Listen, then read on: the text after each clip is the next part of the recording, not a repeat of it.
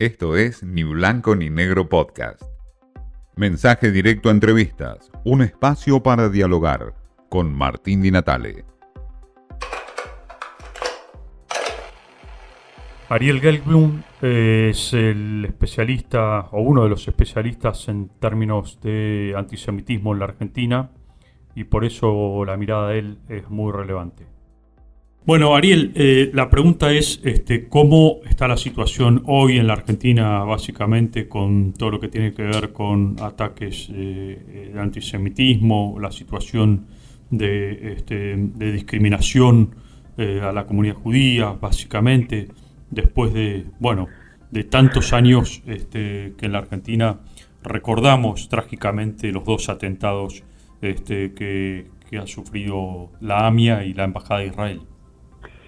Eh, voy a tratar de, digamos, hacerte una rápida definición. Yo entiendo que Argentina no es un país antisemita, eh, tiene episodios de carácter antisemita a lo largo de la historia eh, y tiene muy buenas leyes y cada vez mejores. Y esto es porque desde la recuperación eh, de la vida democrática hasta la fecha, la lucha contra el antisemitismo ha sido una política de Estado. No hay gobierno de cualquier signo que hayamos tenido que no haya avanzado en una mejor legislación para poder frenar y poder atacar el antisemitismo y poder trabajar por la convivencia en la diversidad. Eh, dos huecos en esa historia son los atentados y por supuesto lo que tuvo que ver con el episodio del memorándum este, con Irán. Eh, pero en general yo te diría que este, podemos estar en una situación donde a pesar de que a algunos les llame la atención, este, somos un foco donde otros ven cómo se hace para poder combatir el antisemitismo. Y hay muchas razones de esto. Por ejemplo, ¿cuáles? Eh, mira, voy a, hay una que es la siguiente. Eh, mm, Argentina es el único miembro de América Latina que pertenece a un organismo internacional llamado Alianza Internacional para el Recuerdo del Holocausto, IHRA por sus siglas en inglés.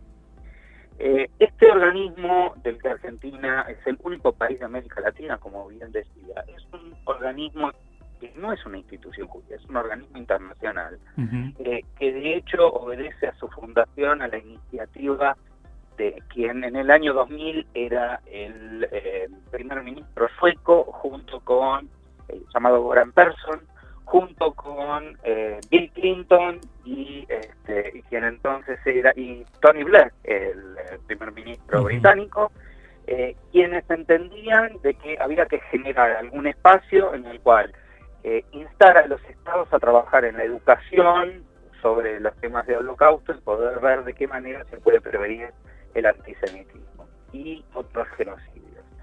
Eh, Argentina de entrada formó parte de este organismo y, en el año 2016 eh, tuvo un importante hito que es poder definir de qué estamos hablando cuando hablamos de antisemitismo.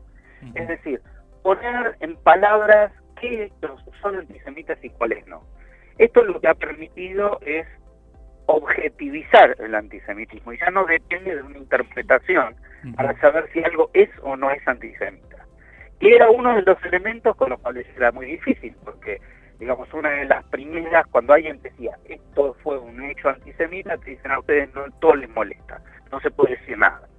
Entonces, Aquí queda claro en qué momentos estamos frente a un hecho de este tipo y en qué momentos no. Claro, ahora, eh, eh, respecto a esto, Ariel, eh, ¿ustedes no observan en las redes sociales un aumento de, actitudes antisemitas? Sí, sí, separemos los tantos, creo que son dos situaciones diferentes.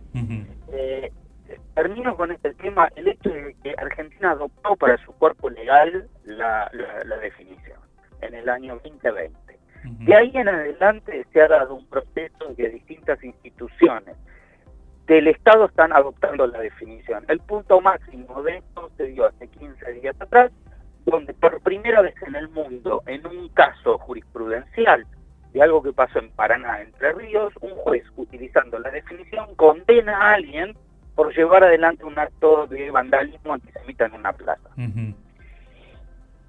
El tema de las redes sociales es algo que eh, sucede en todos lados del mundo. Aprovechándose de determinadas situaciones que tienen que ver con el anonimato, eh, hay gente que trata de poner y escribir cualquier cosa y aumentar los ataques, digamos, justamente porque no lo pueden hacer casi públicamente. Entonces, se dan situaciones en las cuales en las redes sociales este, todo se exacerba, eh, todo se lleva a espacios en los cuales, digamos, uno no, no busca un diálogo, sino que directamente se transforma en ataque. Y estos mensajes están, digamos, eh, se han, proliferado, están aumentando.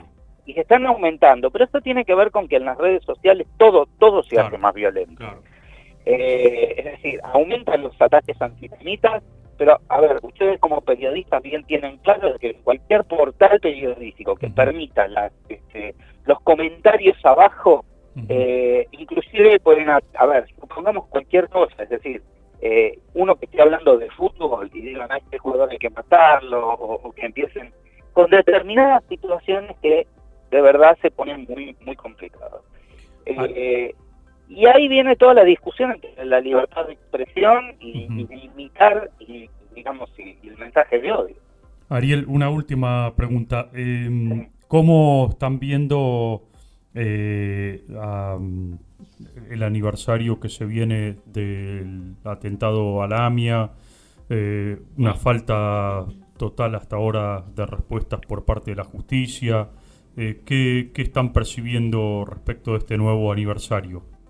Eh, yo creo que, digamos, se pone, es como que dos veces al año cuando viene cerca el, este, el, aniversario de, del atentado a la embajada o el aniversario de el, de, del atentado a la AMIA, es como que hay una necesidad de buscar algo nuevo. Eh, mientras no pueda romperse el status quo respecto de los eh, acusados que están guardándose en Irán, va a ser muy difícil avanzar en la causa. Eh, por supuesto hay que tener en claro de que tampoco hubo ningún tipo de investigación de cualquier cosa que haya sucedido en la conexión local. Es decir, porque para llevar adelante estos atentados necesitaron de ayuda local. Eh, no hay ningún avance, yo no veo como que lo haya, o como que la, la, justicia tenga la posibilidad de hacer algún tipo de avance. Esto no significa de que vamos a dejar de pedir justicia.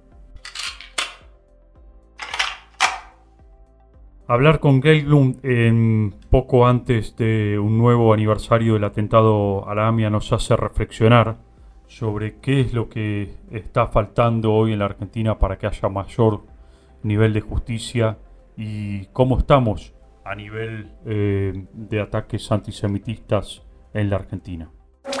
Esto fue Ni Blanco ni Negro Podcast.